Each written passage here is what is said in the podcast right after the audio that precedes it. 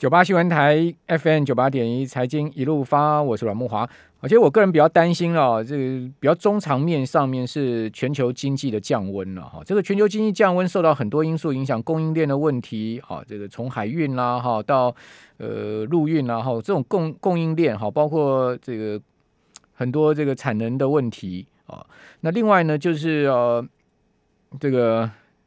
病毒的问题，哈，Delta 病毒那造成经济降温也是另外一个因素了，哈。这个像东协蛮多国家，像印度、呃，这个越南啦，这些国家也是受到这种 Delta 病毒的肆虐的打击，好像印度也是，印尼也是，双印都是，哦，这是另外一个问题。还有呢，就是最近的短期的一些因素，像美国的债务的问题啦，哈，这个拜登的法这个预算支出法案的这些问题啦，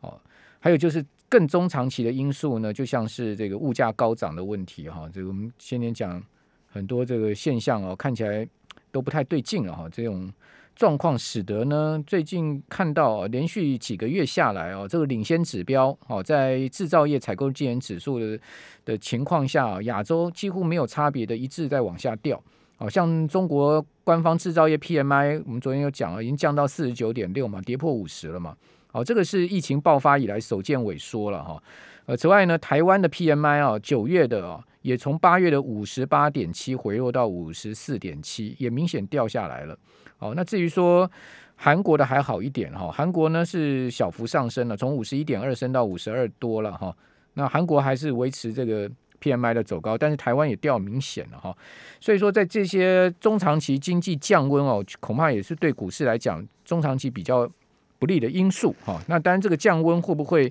呃导致了最后中正中线衰退，那就另外一回事哈。好，所以呃在这样状况之下呢，最最近全球股市的压力是颇大哈，因为蛮多利空因素的，从短线上面到中线上面到长线上面。那在这样状况之之下哈，投资人可能就是说更要懂得所谓的攻防术。哦，在投资上面的攻防术，我们今天现场有直播啊，我们请到的是 Smart 致富月刊的林正峰社长啊，来到我们的直播现场。听众朋友，您如果要看 YouTube 直播，您打上 YT 打这个我们九八新闻台就可以看到了。正峰你好，呃，木华哥好啊，各位观众朋友大家好。好，那其实第三季啊，美国股市表现也不好，是这个九月拖累了整个第三季的行情嘛？好，这个九呃，我有统计哦，第三季道琼跌全全季跌了一点九趴，是纳萨克指数跌了三点零点三八趴，标普跌百分之零点二三，等于说三大指数整个第三季都转负了啦。哦，那道琼跟纳指是连结束了连续五季的走升，标普呢？呃，标对不起啊，标普还是第三季还是涨，好，第三季涨百分之零点二三，但是已经也涨不太动了哈，是连续第六季的走升，好，但是九月整个九月的话，你看到从标普到纳指到费半到罗素两千，全数九月是跌的，对，哦，那这样子的情势呃，也也也影响到最近这几天台股的走势嘛。其实这个关键就是在最近哦，美股这样跌，关键就在最近这十天了哦。因为其实前面大概都是涨的比较多哦，大涨小回。那关键这十天为什么有这么大的转变呢？其中当然就是费的主席哦哦，先费的先开了这个公开市场会议之后呢，开始这个态度转向鹰派。哦，本来是比较偏鸽的，那转向鹰派之后呢，大家就担心，呃，缩债的这个呃幅度哦，本来进度是大家觉得十一月就会动，但幅度会不会更大？现在大家担心会更大。那升息本来是明年，那明年的这个升息的进度会不会更快，或者是幅度更大？大家现在也觉得可能性越来越高。那更致命一击的是说，哦，本来在费里面大概是最鸽派的就是主席鲍尔。鲍尔大概就是一直都坚持着说，这个通膨呢，哦，只是一个短期性的因素哦。他认为就是，呃，之前因为这个疫情解封，所以有个报复性的需求哦，报复性的消费需求，造成这个呃经济短暂的这个呃融景哦，让让这个通膨很高。那呃，因为在美国在六到八月的时候哦，每个月的通膨啊 CPI 都年增率都超过五趴，那这五趴是很可怕，因为以美国来讲。原原则上，他们认为就是一个呃一个比较适当的，或者是说比较好的水准呢，大概就是在两趴上下。那五趴实在是超过太多了哈。那那鲍尔本来就认为说这个五趴呢，其实就是一个短暂现象，他不太担心，所以他一直说服大家说哦没关系啊，这个很快就过去。那他最近改口了，他认为这个哦，我们之前节目刚才也讲，他就觉得可能这个会持续到明年哦，可能。到明年年中间都有可能哦。那如果这个通膨持续到明年年中间的话，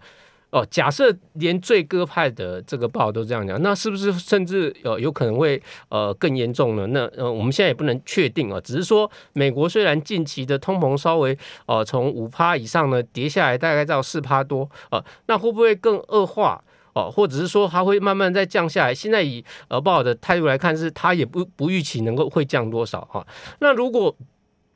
通膨这样进展下去，演变成我们说最可怕，就是说，呃，在这个一九七零年代那时候，大家最最担心的就是停滞性的通膨，就是通膨继续呃增长，但是呢，经济却停止了。那其实以 那个年代来讲，就是在在那个十年来讲哦，美国的股市的表现是非常差的哦，所以在这种风险考量之下呢，哦，市场就开始有一些比较大的波动。那很多的这个以哦，特别是外资或是法人资金哦，大型的保险公司资金，他们在遇到这种总体经济的大变动的时候，他第一件事情是做总体资金的总体风险控管啊，他不管什么。呃，个股的基本面好坏，他先就整体资金做调整，先卖再说，先卖再说，先抽回资金做一个安全的储备，然后呢，啊，再来考虑接下来要怎么做。所以你会看到最近就是有一点是呃无差别的杀，那特别是那台股被联动到就是。更严重的无差别杀，因为呢，事实上台股呢，从六月以后呢，它本来在今年六月以前呢，都是显著比美股强啊。就是说，如果美股涨个一趴，台股可能会涨一点五趴，甚至更多啊。但六月之后呢，因为台湾有疫情之后呢，这个呃台股就稍微开始转的比美股弱。那也就是最近期就出现一些特别状况，就是台股在呃资金动能转弱的情况下，就变得相对的更弱了哦。所以我们看到美股。啊，因为有通膨的担忧，有利率上升的问题，台股就跌。中国有限电的问题，台股也跌。啊，可所以说下一次不少别国发生，譬如日本发生什么事，可能台股也会跌。就是现在有一点，台股就变得相对的脆弱哦。那这个里面背后核心的因素，当然也就是说，呃，在这个总体经济面考量。比较担忧的情况下，加上整个整个台股量能比较不足的情况下，哦，有一个呃比较变得短暂的时间基本面比较呃令人忧心。那另外当然有一个就是说，台股事实上在过去两年它的涨幅是非常大的，那涨幅非常大是有坚强的基本面支持，因为去年很多国家经济都很惨，但台湾还是很不错的。那今年台湾经济反弹。也是表现的非常好，可是这个连续两年的基期这么高之后，大家现在要开始担心，那这样子明年是不是能够继续维持这个融景的表现呢？所以对，因为股市是反映未来，所以你在这个呃往前看的情况之下，大家的忧虑会比较高一点。那这也是在背后总体经济面影响到这个台湾股市的一个重要因素。对，我们常有一句俗话嘛，我就会呃，应该不能讲俗俗语了哈，应该就是一个至理名言，叫做呃。这个生于忧患，死于安乐，对不对？哦，那在这一波台股重跌之前哦，如果你回眼看去上半年的行情哦，哇，大家都说这个台湾股市真的伟大，真的了不起。好，这个全世界啊，加权指数啊，所有国家股市排名排第三名啊。如果以上半年的涨幅来讲哦，加权指涨了快二十一趴，是，好是第三名哦。第一名是越南，涨了二十八趴。好，第二名是阿根廷，好，涨了二十二趴。啊，你说如果以这个。主要经济体来讲，那阿根廷跟越南是不能跟台湾比。当然，当然。好，那台湾呢，可以讲说这个在所有主要经济体里面，股市涨幅第一名。是。哦，所以大家都觉得哇，台湾真厉害。哦，这个大家都觉得很棒。哦，那个就是就应验了这句话。是。这个生于生于这个生呃死死于安乐，生于忧患，对不对？大家没有危机意识了。就没有危机是这波砍下去就慌了。对，比如讲说海运三雄今天啊，真的是有一点点哦，在十一点之后啊被恶意杀盘。是，那但这个这个杀盘，我觉得非常有可能是您刚刚所讲的外资或法人的一个呃所引动，刻意在十一点之后去灌压这三档股票，再把大盘打下去。为什么？因为外资今天是回补大回补空单哦，它其实期货赚翻了哈。它各位去看这个海运三雄的股价哈。它其实，在十一点之前呢，它大概在跌个跌个跌不多哈。这个虽然是跌，但是没有像十一点之后这样狂压狂杀杀到跌停板哈。呃，这样子打，这样子打很密集的这么大的量，在同一个时间，你在差不多十五分钟内这样全部出来，这绝对是法人的杰作。是。那我们应该讲是说，呃，现在呢，啊，如果有一个空头的主要的势力呢，他就会挑最弱势的打。对啊，因为。哦，那这个最弱势呢对，因为嗯就是他会看到底谁是筹码相对弱势的，因为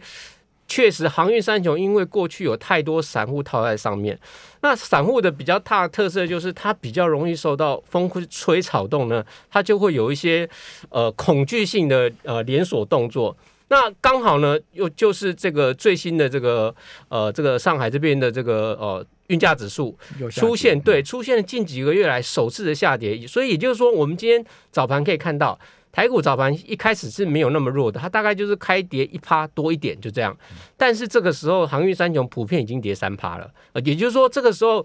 已经可以很明显的看出这个哦航运三雄在这个利空消息下，它明显显得弱势。所以到了中到了呃中盘过后，也就是说通常到了，因为航运三雄过去有一个特色，就是如果有特定的筹码要拉的话，哦，它大概在不在十一二点的时候，它就会往上拉。如果这个时候还不拉呢，表示也就不太会被拉了。哦，那也就在这个时候呢，因为它这个现在因为航运三雄现在都是重要的全指股了哦。如果在在去年以前，可能根本没有人会为了要打压指数去去卖航运三雄，但因为今年他们真的涨幅太大，市值增加非常多，所以你在不管是市场的信息面信息面也好，或是说这个。呃，这个影响指数的这个呃波动也好哦，所以航航运三雄很容易现在就变成一个影响大盘对影响大盘、影响指数，甚至影响信息面的一个空方的重点的指标。好，我们这边先休息一下，等一下回到我们的节目现场。九八新闻台 FM 九八点一财经一路发，我是阮木华。外资今天连续第四个交易日卖超，今天大卖了将近四百亿哦。他卖什么股票？他卖超第三名哦，这个卖超两万五千多张了，长隆啊。长隆卖的非常多啊，他很刻意在打长隆哈，然后呢，另外就是卖阳明也卖了快九千张，八千五百多张哈。那这两档股票一一撼动啊，这个航运三雄，即使今天全部被打到跌停板，三档股票的市值加起来等于一个红海嘛，所以把这三档打到跌停板，就等于把红海打到跌停板。红海是这个市值排第三，第呃，现在目前市值排第二名的股票，你等于说把台股市这个第二档。呃，最重市值的这个股票，哦，最重的权重的股票呢，仅次于台积电的这个，当然跟台积电差很多了哈，但是它至少是排老二啊。嗯，打到跌停哇，那当然就会影响到指数很多嘛。对，所以你为什么看到十一点过后之后，期货又狂崩嗯狂崩了一波？本来在十一点之前，期指有看到主底要反弹的味道，就是三档打下来这个狂杀之后，整个信心溃堤嘛。，是，所以非常非常明显，就是有这个特定的资金在对，打这个大盘哦。那这个打这个大盘，当然就是要从指数上赚钱嘛是。那今天谁补空单？这外资今天补了三千六百多口的，将近三千七百口的大台的空单呢、因为期货今天盘中一度跌了五百点啊。那我其实可以特别提醒一下大家，就是刚才阮大哥提到这个航运三雄啊，由于是外资在杀的时候哦，其实过去以来哦，在航运还没有大涨之前呢，外资。呃，在航运三雄大部分是真的外资，或者是大股东化身为外资。但是这两三个月来，你如果真的去观察筹码，你可以发现哦，它的这个外资呢，很多其实应该就是国内的主力，只是透过外资的券商做进出，所以他们的筹码表会出现在外资里面。那他们的做法就经常是呃。呃，隔日冲或者是隔两日冲，所以说它其实是非常短线的资金啊。他在看市场对他哪一边有利的时候，他就做一个顺势的这个操作哦。那当然，他们前前一阵子他们比较玩的就是说一个上下区间，呃，在一个价格区间带里面呃占一点散户的便宜哦，可能就套一点小利。但似乎是因为过去这个价格区间的波动呢，也不是那么大，所以他们看起来也没有得到太多的利益哦。所以也许这一波啦，我们不能不不能说我们并没有证据，但也就是说这一波可能在这个筹码的这个呃砍杀筹码的过程中呢，有有透过这个跟着棋子这边的空单来获利，这这也是一个他们交互操作的一个方法。因为特别是呃以这种隔日冲或者是这个当中来讲。它重方向真的不是重点，重点是它有没有波动。有波动，它自然就会有利润空间。不管这个波动是往上波动或者往下波动。好，那当然这个没没逃掉这一波下跌啊的散户啊，就变成是韭菜了。好，这个韭菜水饺最近吃的很饱了哈。那这个韭菜当然在三档航运股里面呢、也很多啊。长隆现在我刚查一下，融资余额将近三十万张啊。好，这个融融资使用率是二十二趴，不低哈、那另外阳明的融资余额有十七万八千张，融资使用率更高，二十五趴。万海的融资余额比较少，好，这个四万五千张，好，这个占比呢是八趴多。哦，那现在看起来哦，这三档股票下周哦融资都有很大的这个维持率的压力哦，所以听众朋友，你手上有这三档股票的投资人哦，你可能要注意一下融资维持率的问题哦，因为当然不是只算这一档你自己手上航运股的融资，你要算整户维持率哦。如果说你有其他还有不错的股票没什么跌，你会把你的整户维持率拉高。但你如果一旦整户维持率掉到一百四的话，哈，那你真的真的要小心断头的危险。好，那在这样状况之下，这一期的致富月刊呢，叫做战胜通膨，投资攻防术，有攻有防嘛？对，现在看起来是要进入到防守了。是是是。那正峰，你给我们听众朋友怎么样的防守建议？哦。我们先这样说哦，因为通膨来的时候，以过往的经验里面呢，会有一些比较防御性的资产哦，它是比较能够在这个呃通膨过程中，可能就是它呃会有一些跟着通膨的呃随着的涨幅哦。譬如说，我们过去呃比较了解的呃比较适应啊房地产在一个在一个通膨趋势中里面呢啊，像黄金啊，像是房地产啊，这都是比较容易跟着这个通膨有一些涨幅的。这个资产，但是呢，我们也要提醒大家，就是说，黄金过去这五年来呢。已经不像过去这三十年来有这么明确的，在这个通膨的趋势下有那么大的涨幅，这可能就是一个呃比较重要的原因，就是第一个黄金是它是不升息的哦，它没有生产力哦，所以大家持有它只是一个保值效果。那现在因为有一些各种不同新名目的资产呢，我们比如说比特币哦，就说这种不同新的名目的这个资产出现了之后呢，分散了这个黄金的需求，所所以黄金现在的保值效果呢。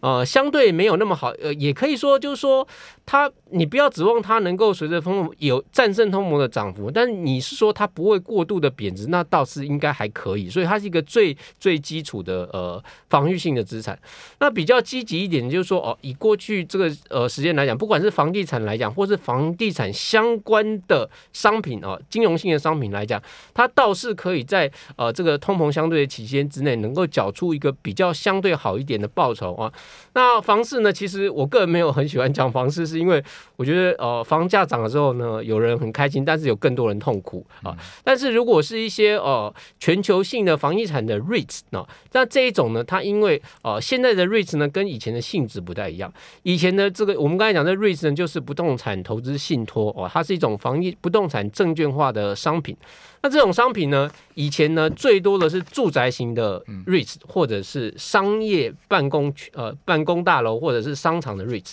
但这几年来形态转变了哦，它更多是所谓的特殊型 REITs。什么叫特殊型 REITs 呢？就是呢。啊，譬如说有一个很很有名的公司呢，在美国叫美国电塔啊，它其实是在帮大家做这个通讯的，像四 G 或五 G 的这个电塔啊，因为这个市场需求很大，可是呃，你现在要随便设一个这个呃通讯的这个呃塔台是很不容易的哦，所以就有专门的这种业者来经营这个部分，那它的利润收益就很就很稳定，很不错哦。你它不一定有很爆发性的收益，但是还就是有一个稳定成长的需求。另外还有一种类型就是现在很多的所谓的伺服服务器中心哦哦，提供云端服务的，那这个需求也是有非常稳定哦，特别从过去这一年多疫情以来哦，这在这种。啊，云端需求或者是电商网站需求的情况下呢，他们的生意也都非常好。所以你去看呃一些比较大型的 REITs，它的持股里面的前十大持股，可能有七档到八档都已经是这种特殊型的 REITs。真正那种所谓的住宅型 REITs 或者是百货商办型的 REITs，反而已经是大幅的降低啊。那这个就是属于呃在呃这个通膨趋势下，它它能够相对给大家一个比较稳健性收益的一种商品。好。那有没有直接的标的建议呢？您刚刚讲像瑞士啊，好，或者是说，我们可以跟大家介绍几个，譬如说，呃，如果像大家有兴趣的话，可以去看。其实，在台股里面呢，有大概。呃，你可以直接买有 ETF，像呃群益的道琼不动美美国地产的 ETF 啊，它是这个零零七一四，它就是以我刚才在讲，你去看它十大持股，大概有六档到七档哦，全部都是这种特殊型的 REITs 啊。那另外像是一些基金，像是呃啊台新北美呃收益资产证券化基金哦，它像它过去一年来的报酬率是十六点八趴啊。那另外像第一金的全球不动产证券化基金哦，它过去一年来报酬是十一点八趴。那野村全球不动产证券化基金，它过去一年报酬率更高哦，高达二十二趴啊。那我觉得这个都是大家可以去哦参考啊。当然，你最好的方法不是因为通膨趋势并不是一个呃短期突然爆发性然后就结束的趋势，所以你也不要急着说哦，我今天一定要呃一口气的买进或怎么样，你尽可能的让你的呃投资的分时点能够比较分散，因为即便是属于这种呃抗通膨的产品。它在这个呃整个市场有大波动的时候，它还是会先跌哦。所以你你如果太集中的话，有时候你运气不好，你就会买在一个呃不好的时间点上啊。我可以以呃像中钢这个这个股票为例啊，事实上在两千零二年到两千零七年那一波。呃，钢铁业的大多头的时候，其实中康也不是一口气涨上去哦。它像它第一波从十一元涨到三十七元，它中间是慢慢涨，涨了四年。嗯啊，那第二波的，但是它后来又回涨到二十三元，然后又涨到五十四元，可是这中间又花了两年多啊。也就是说，这通博不是啊，像是一个短期性接到大单，就是哦一瞬间涨上去，然后大单结束就完了啊。OK，好，非常谢谢林正峰社长。